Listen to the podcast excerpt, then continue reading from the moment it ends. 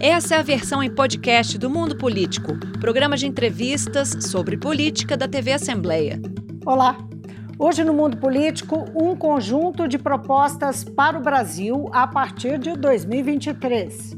O documento Contribuições para um Governo Democrático e Progressista foi lançado por seis especialistas de larga experiência no setor público e tem diretrizes diversas que incluem a redução das desigualdades sociais e um Estado mais eficiente. Participaram o cientista político Sérgio Fausto, o advogado Carlos Aris Sundfeld e os economistas Bernardo Api, Pércio Arida, Marcelo Medeiros e Francisco Gaetani. Conversa comigo justamente o professor da Fundação Getúlio Vargas, Francisco Gaetani, presidente nacional da Escola de Administração e ex-secretário executivo do Ministério do Planejamento do governo Dilma. Tá certo? Eu sei que o senhor, é, tudo bem com o senhor? Eu sei que o senhor tudo é um bem, homem de um largo currículo e a gente fica com medo de dizer alguma coisa que não é. Tá tudo bem. Prazer ter o senhor aqui. Vamos começar pelo que moveu o grupo a apresentar, é, é, se apresentar como apartidário para fazer esse documento. Bom, Vivi, boa tarde. Uma honra muito grande estar aqui com vocês. É uma história interessante. Nós não nos, não nos conhecíamos todos, conhecíamos um ou outro do grupo e, e nos organizamos porque nós sentimos a necessidade de participar do debate político nacional com proposta para o próximo governo a partir de alguns um ideário comum, alguns entendimentos comuns sobre os desafios do Brasil. São pessoas que serviram aos governos do PSDB, do PT e do PMDB, mas que tinham muitas afinidades e achavam que era possível chegar a um acordo sobre algumas teses básicas que resultou nesse documento. Foi quase um ano que nós nos encontrávamos periodicamente, discutimos, chegamos a essa contribuição. É uma contribuição de pessoas físicas, falamos apenas em nome de nós mesmos, e achamos que tem ideias interessantes para um debate construtivo sobre o futuro do país. Então vamos lá, vamos, é, é, vamos entender não é, que problemas centrais foram elencados lá, quais são as diretrizes para a gestão do Estado brasileiro, o que está que, que que sendo proposto. É, a primeira preocupação é com a estabilização macroeconômica. É um documento que procura é, alinhavar algumas propostas relacionadas à situação fiscal do país é, vis-à-vis o momento que se encontra, é um momento de turbulência, de tensão internacional. Então, nós propusemos algumas medidas relacionadas à estabilização do país, do ponto de vista de política fiscal, mas preservando algumas áreas prioritárias, no caso, combate à pobreza, meio ambiente, ciência e tecnologia, e, ao mesmo tempo, procurando também chamar atenção para a necessidade de modernização do Estado, para que você possa ter entrega de serviços públicos de qualidade a preços razoáveis, a preços competitivos, de modo que a gente possa equacionar isso. Isso tudo também é acompanhado de uma reforma tributária mais progressista, no sentido de que desonere o setor privado, por um lado, mas, ao mesmo tempo, preserve a, a população dos assalariados de outro, de modo que o Estado possa é, impulsionar o, o desenvolvimento da economia, alavancar os mercados, mas com uma preocupação diferenciada em relação a quem ganha menos. Uhum. É, essa, esse, é, essa proposta tem no nome, não é? é que é para dedicado contribuições para um governo democrático e progressista. O título em si já é um recado político. É um recado político, sim. É uma proposta que se destina a todos os candidatos à presidência da República, exceto o atual governo, porque nós entendemos que ele não se encaixa nessas, nessas, nessas palavras, né? não se trata de um governo com compromisso, claro, com a democracia, e tampouco com a, uma, uma sociedade mais justa, mais equânime. Então, é para todos os candidatos, mas não para o atual incumbente da presidência da República. Como é que o, o, o senhor é, destaca né, essa política, o que seria essa política fiscal de transição, que é uma proposta, parece que bastante diferente do que a gente tem escutado, é, colocando foco aí em necessidades prementes do país, não é? é? O que seria isso? Essa discussão depende dos números sobre finanças públicas, dos números que nós temos sobre gasto público, dívida pública, arrecadação. Então, são sempre sujeitos a muitas controvérsias: teto de gastos, manutenção do teto, excepcionalização do teto, Nós vivemos uma situação hoje que esses números estão um pouco instáveis. Basta dizer que nós temos orçamento, uma, uma boa parcela do orçamento tornou-se secreta, e o orçamento é definido numa negociação é, entre o ministro da Economia, os presidentes da Câmara, o presidente do Senado, é, ministros do TCU. É, nós chegamos a uma situação de esgarçamento da nossa legislação orçamentária financeira que nós não temos clareza em relação a quais os números do país. A proposta nossa entende que é preciso ser feito um esforço de austeridade fiscal no primeiro momento, como foi feito em vários outros momentos da história do país, o governo Fernando Henrique, o governo Lula, mas que é preciso preservar a questão do combate à pobreza e da desigualdade e se fazer algum tipo de gasto sistemático é, coerente relacionado às áreas de meio ambiente, ciência e tecnologia. Não são das áreas mais caras do país, mas são áreas onde alguns investimentos fazem muita diferença, particularmente no caso de mudança climática, onde as prioridades internacionais, o Brasil tem condições de atrair recursos internacionais se ele souber julgar a diplomacia ambiental como fazia no passado, onde o Brasil é um dos grandes líderes globais dessa discussão e nós temos hoje uma Amazônia nós triplicamos as nossas taxas de desmatamento.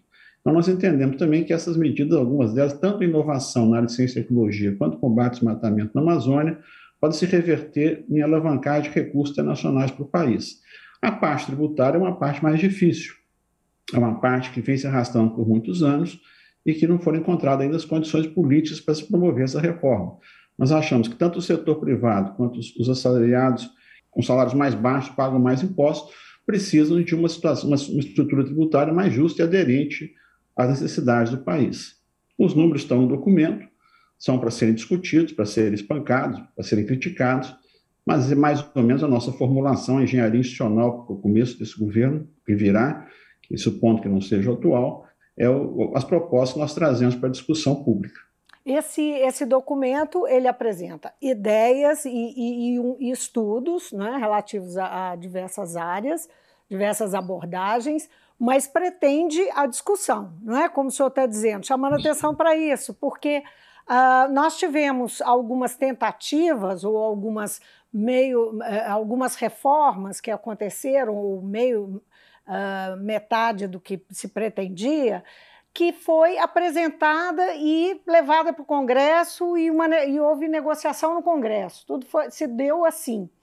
É, quando quando uh, os senhores sentaram para discutir isso, discutiram o nível de dificuldade que essas propostas trariam de debate num governo democrático? Bom, é, vamos começar pelo fim.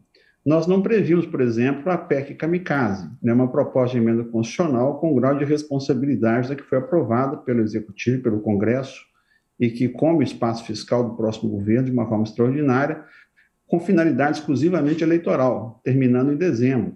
Quer dizer, você sai distribuindo recursos de toda ordem, sem critérios, sem estudo, sem fundamento, na esperança de ganhar simpatia da população para ser reeleito e, eventualmente, depois arrumar as coisas. Bom, nós não contávamos com isso. Isso come parte do espaço fiscal com a qual a gente contava para priorizar alguns tipos, outros tipos de gastos, mas fundamentalmente não muda a arquitetura que nós estamos propondo. Nós achamos que é possível melhorar a qualidade do gasto, melhorar a qualidade do investimento público, melhorar a capacidade do Estado entregar políticas públicas, resultados, ao mesmo tempo com você tem a política responsável na condução dos negócios públicos. Nós tivemos isso em dois governos recentes né, o governo Fernando Henrique, o governo Lula, particularmente o primeiro mandato, por exemplos disso. Então, também não é nada do outro mundo, né? não é nada que, assim, inédito, que o país nunca tenha presenciado, mas que seja priorizado dessa forma. Agora, qual que é o grau do desafio? Não é? eu, eu, eu, vou, eu vou levar adiante, mas eu acho que é um bom momento para a gente é, refletir sobre isso. É, Uma ótima pergunta. O desafio é político. É, basta dizer que, por exemplo, nós estamos vivendo essa situação do orçamento secreto, essa desmoralização da lei de acesso à informação, a partir de um entendimento consensual do executivo com o legislativo, ambos eleitos democraticamente pela população. Então, o desafio é a gente fazer política de uma forma mais transparente, mais clara, onde os conflitos sejam explicitados e sejam processados, sem discurso de ódio, sem desmoralização, sem é, a, a, confusão que se transformou a atividade política e o, o balcão que nós estamos vivendo hoje, demo, um contexto democrático, né, que hoje, infelizmente, está em risco. O senhor mesmo apontou aí a desigualdade como uma, uma das diretrizes, né? É, como, como atacar né? essa, essa mazela da, da desigualdade social, que é uma mazela histórica, é tão antiga quanto o próprio país? É, de um lado, a priorização do, dos gastos sociais, nós tivemos isso tanto por ocasião do, do Plano Real, quanto por ocasião do governo Lula, com o Bolsa Família e uma série de outras políticas redistributivas. Política em relação ao salário mínimo, política em relação à previdência, mas é importante que ataque o lado tributário também. Nós estamos num contexto que, por exemplo, a taxação do capital é muito baixa e a, e a taxação do trabalho é alta. Nós precisamos exonerar as folhas e favorecer o setor privado, de certa forma, em relação a isso, mas precisamos que quem tem recursos pague impostos. Nós não podemos premiar as pessoas jurídicas, tal qual fazemos hoje, às custas dos assalariados. Então, o, o cobertor é curto, mas a gente tem que procurar fazer com que ele atenda melhor a sociedade. Mesma coisa a questão dos, dos tributos indiretos. É, nós temos discussões aí sobre tributação em cascata, temos uma questão federativa complicadíssima, que de repente agora não abafa, aprova-se uma emenda constitucional às custas do tributo dos estados. Quer dizer, nós chegamos a uma situação onde a desmoralização do trato das finanças públicas requer um, um, um entendimento diferente, uma forma diferente de lidar com isso, e colocar uma proposta na mesa. Professor, outra diretriz que é a, a, que o senhor se dedica, não é? que você debruça aí no documento, é de um Estado mais eficiente e democrático. O que, que implicaria uma reforma do Estado brasileiro? A lista é grande, mas começando Vamos dizer em linhas gerais, né? vou Sim. facilitar. Vamos começar pela transparência. Né? Nós vivemos uma democracia, nós não precisamos ter coisas escondidas. Nós não podemos ter coisas escondidas da população. Um segundo ponto importante, as, as leis que a gente aprove em relação ao Estado, elas precisam valer para a União, Estados e municípios, precisam valer para o Executivo, Legislativo, Judiciário, Ministério Público, Tribunal de Contas da União, pelo menos as, as regras gerais. Acabamos de ter uma situação muito ruim na reforma da Previdência, quando, por conveniência política, optou-se por deixar estados e municípios para trás, ficaram de fora da reforma. Nós sabemos o final dessa história. Os estados vão quebrar, vão pedir socorro para o governo federal e a conta dos estados vai ser socializada, porque não fizeram suas reformas. A, a questão dos, dos, dos, poderes. Nós temos um projeto super salários, infelizmente o presidente do Senado não encaminhou a sua votação ainda, que tenta estabelecer parâmetros para que sejam respeitados, né, envolvendo o Executivo, Legislativo, Judiciário, Ministério Público, Tribunal de Contas da União. Particularmente o Judiciário e o Ministério Público têm sido fontes de muitos problemas em relação a essas questões, autoconcedendo-se aumentos e funcionando à, beira da, fora da legislação por entendimentos próprios. O caso do auxílio moradia dos juízes, que só foi sanado mediante um aumento específico do judiciário, é um bom exemplo. Isso não tem condição, o país não pode funcionar assim. Não é pelo peso econômico, é por questão de princípio, por questão de equidade. Ou, ou o Estado chega a um acordo sobre como funcionar, ou nós vamos continuar nesse carrossel, de essa corrida maluca por aumentos, sempre às expensas da sociedade. O senhor destaca uh, um, um, outro aspecto. Nós temos aí o, o serviço público, uh, especialmente o federal, uh, que ficou sem aumentos. O, o presidente da República queria atender categorias não é, que, das quais ele é mais próximo. Isso gerou um impasse. Nós sabemos que algumas categorias federais estão há muitos anos sem, é, enfim, sem aumentos e tal.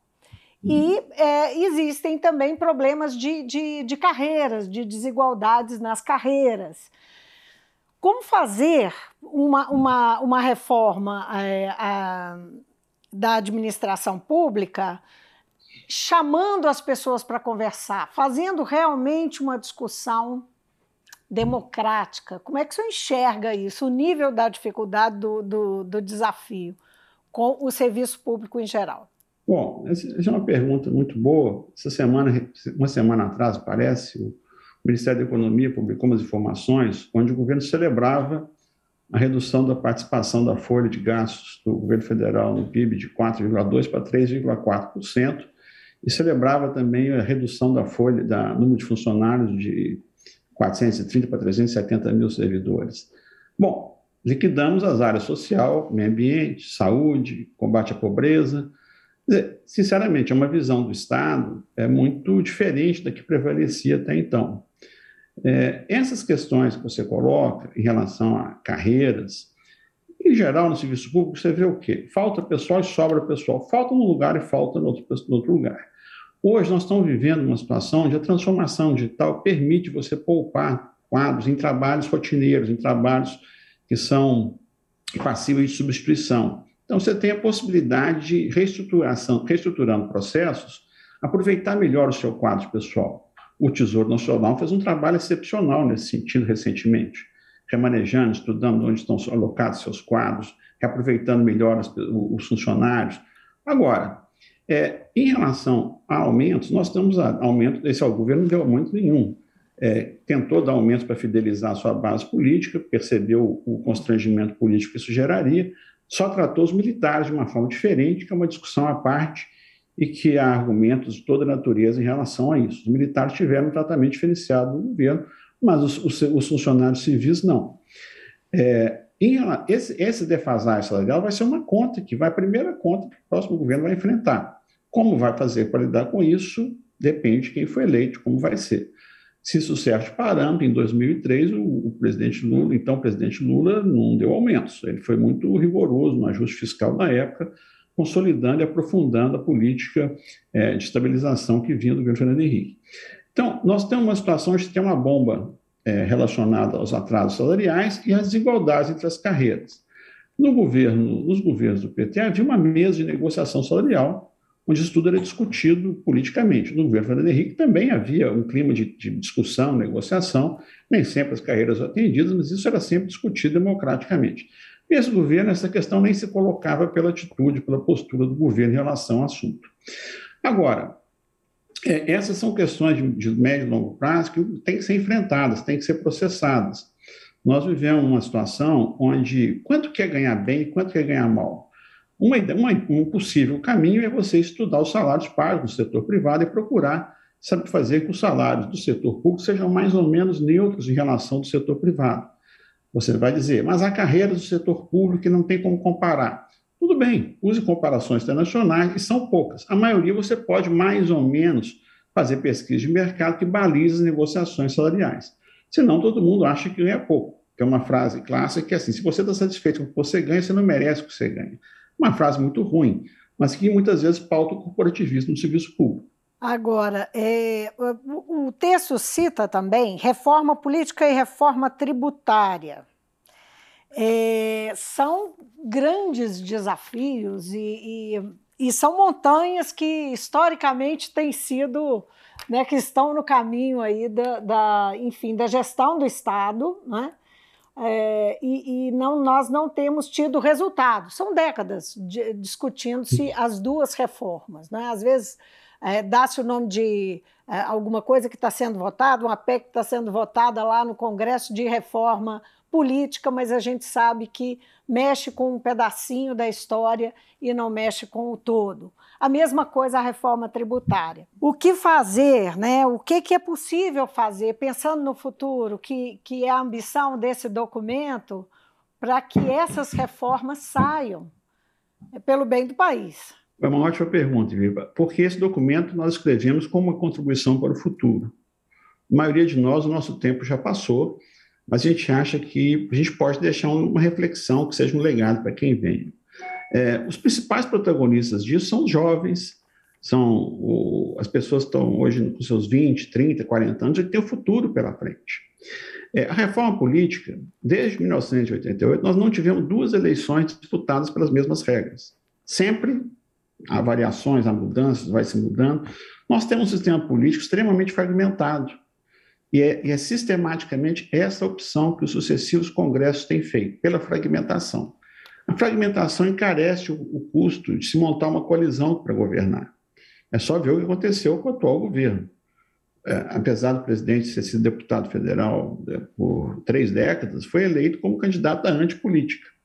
E hoje termina o seu primeiro mandato é, no, como, tendo na presidência da Câmara, na presidência do, do perdão, na, na, no, Ministério da Casa Civil, dois políticos do, do, PP, o partido mais afetado pela Lava Jato, e o partido mais o centrão, de, raiz. Né? Então, assim, todo presidente da República, no, sistema nosso, ele precisa negociar com o Congresso permanentemente. Quanto mais fragmentado o sistema, mais difícil a negociação. Mas a classe política tem legislado no sentido de sempre você ter facilidades para montar partidos. Acho que até hoje manhã nós estávamos em 35, né? É, e isso dificulta. Agora, a sociedade precisa entrar na discussão. Houve momentos que, no passado, que o, o judiciário tentou induzir algum tipo de alinhamento partidário, mas o Congresso reverteu e derrubou. Então, essa é uma escolha da sociedade brasileira. Ela precisa se apropriar dessas escolhas. No caso da reforma tributária, é briga selvagem. Não tem reforma tributária que não envolva conflito. A que nós estamos propondo, tem gente que ganha, tem gente que perde, tem gente que ganha e perde, né? E a gente está colocando aí com os, os números para subsidiar o processo decisório do próximo governo, do próximo Congresso, na esperança de que, é, dessa vez, essa reforma seja enfrentada. Nós temos no grupo um grande especialista no assunto, o Bernard Pi, passou com passagem pelo governo, e hoje no Centro dos Fiscais da Fundação Estúdio Vargas, em São Paulo, que é um acúmulo enorme de discussão nessa área, e, e a gente está feliz de poder ter discutido esses assuntos entre nós mesmos, o Pércio Arida, um dos maiores economistas do país, né, o, o, Sérgio Falso na área de reforma política, o Marcelo Medeiros na, na parte de políticas sociais, eu e o Carlos Ari na área de reforma do Estado, estamos colocando na, na mesa para discutir. Mas a gente quer discutir as propostas. Em vez de ficar xingando a mãe, desqualificando o interlocutor, vamos discutir as propostas. E, de certa forma, ver se é assim o sistema político foca na discussão do conteúdo das coisas.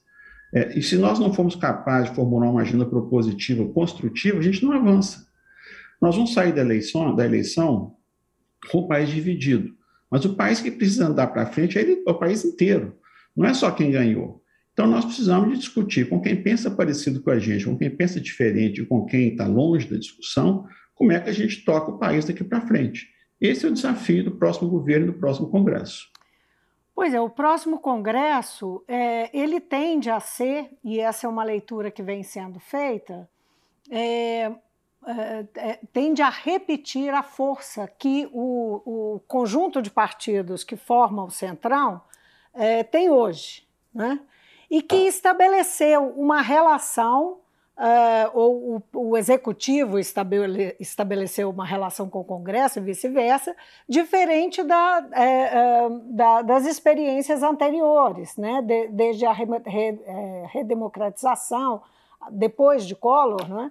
os, uh, os governos foram governos que foram uh, formados e organizados, e na relação ali tinha uma coalizão é, não é, com, com diversos partidos, né, o tal é, governo de coalizão, né, que se sucedeu, seja com PSDB ou PT. E aí, pensando nesse, é, nesse centrão e nesse congresso que, que está lá, que nível de dificuldade o próximo governo, é, é, se for um governo democrático e que quer retomar bases anteriores, terá para, enfim, equacionar, é, passa tudo pelo Congresso. Como é que vai equacionar isso se existe, uh, pode existir uma barreira aí de uh, parlamentares que desejam as regras atuais? Essa, essa acho que é a pergunta mais difícil que você fez, Vivian. Desde a Constituição, ao final da Constituinte, Sarney já reclamava que com, esse, com essa Constituição vai ser difícil governar. Né? É, a verdade é que o atual Congresso, o que o distingue em relação aos anteriores, é que os incumbentes, os parlamentares que estão no exercício das atividades hoje, têm à sua disposição um, um volume de recursos para apostar na sua reeleição que não havia antes. Você tem hoje o fundo eleitoral, o fundo partidário e as, o orçamento secreto.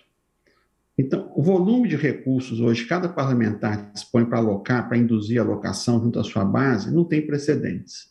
É algo que, assim, é, não, tem parâmetro de comparação. Né? Triplicou, quadruplicou em relação ao anterior. Houve um grande avanço do Congresso sobre o orçamento discricionário da União. A pergunta, então, é assim: isso é bom, é ruim, deve mudar? Há quem defenda que o parlamentar tenha tanto o direito de alocar recursos quanto o governo federal, porque ele foi eleito e tem suas bases para atender.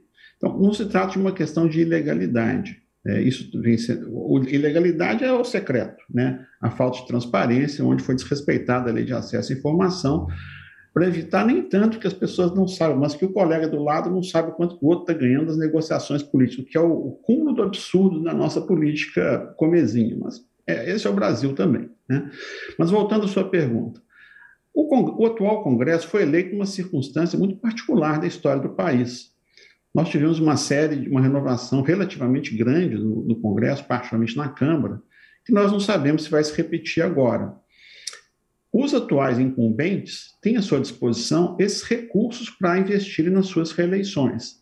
Pode ser que isso funcione, pode ser que não, pode ser que a sociedade queira uma política diferente, mais construtiva, mais objetiva, mais orientada para políticas públicas e menos para a pauta, chamada pauta identitária.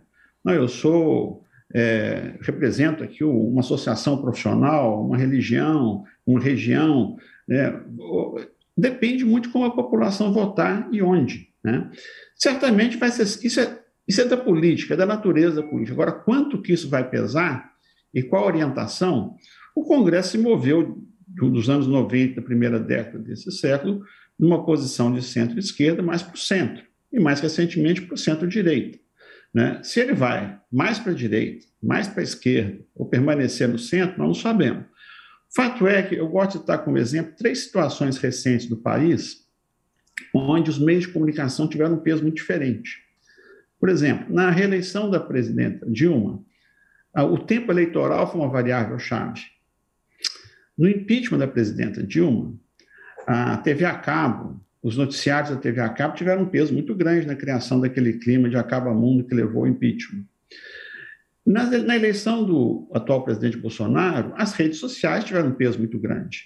Então, em apenas quatro anos, a forma da população lidar com a política, aprender a política, mudou muito. Da TV aberta para a TV a cabo para as redes sociais. Então, nós não sabemos, nessa eleição, vai ser uma eleição que decidida pelo TikTok, né? Vai ser uma, uma eleição decidida pelos jornais, pelo boca a boca, sabe? Nós não sabemos ainda. Então, as coisas têm se transformado com muita rapidez no Brasil e no mundo. E a gente precisa construir o que a gente deseja, o que a gente se propõe a fazer. Saiu uma matéria outro dia mostrando que o Brasil é o país onde as pessoas tomam decisões influenciadas por influencers em proporções inéditas. O Brasil é o país mais influenciável do mundo. Né? Em nenhum país os influencers têm tanta influência como no Brasil. Isso faz a gente pensar. Talvez seja importante nós todos, cada um pense com sua própria cabeça e acerte, erre com sua própria cabeça, porque o voto é um momento importante para o país. Nós estamos numa situação hoje muito pior, muito mais difícil que alguns anos atrás.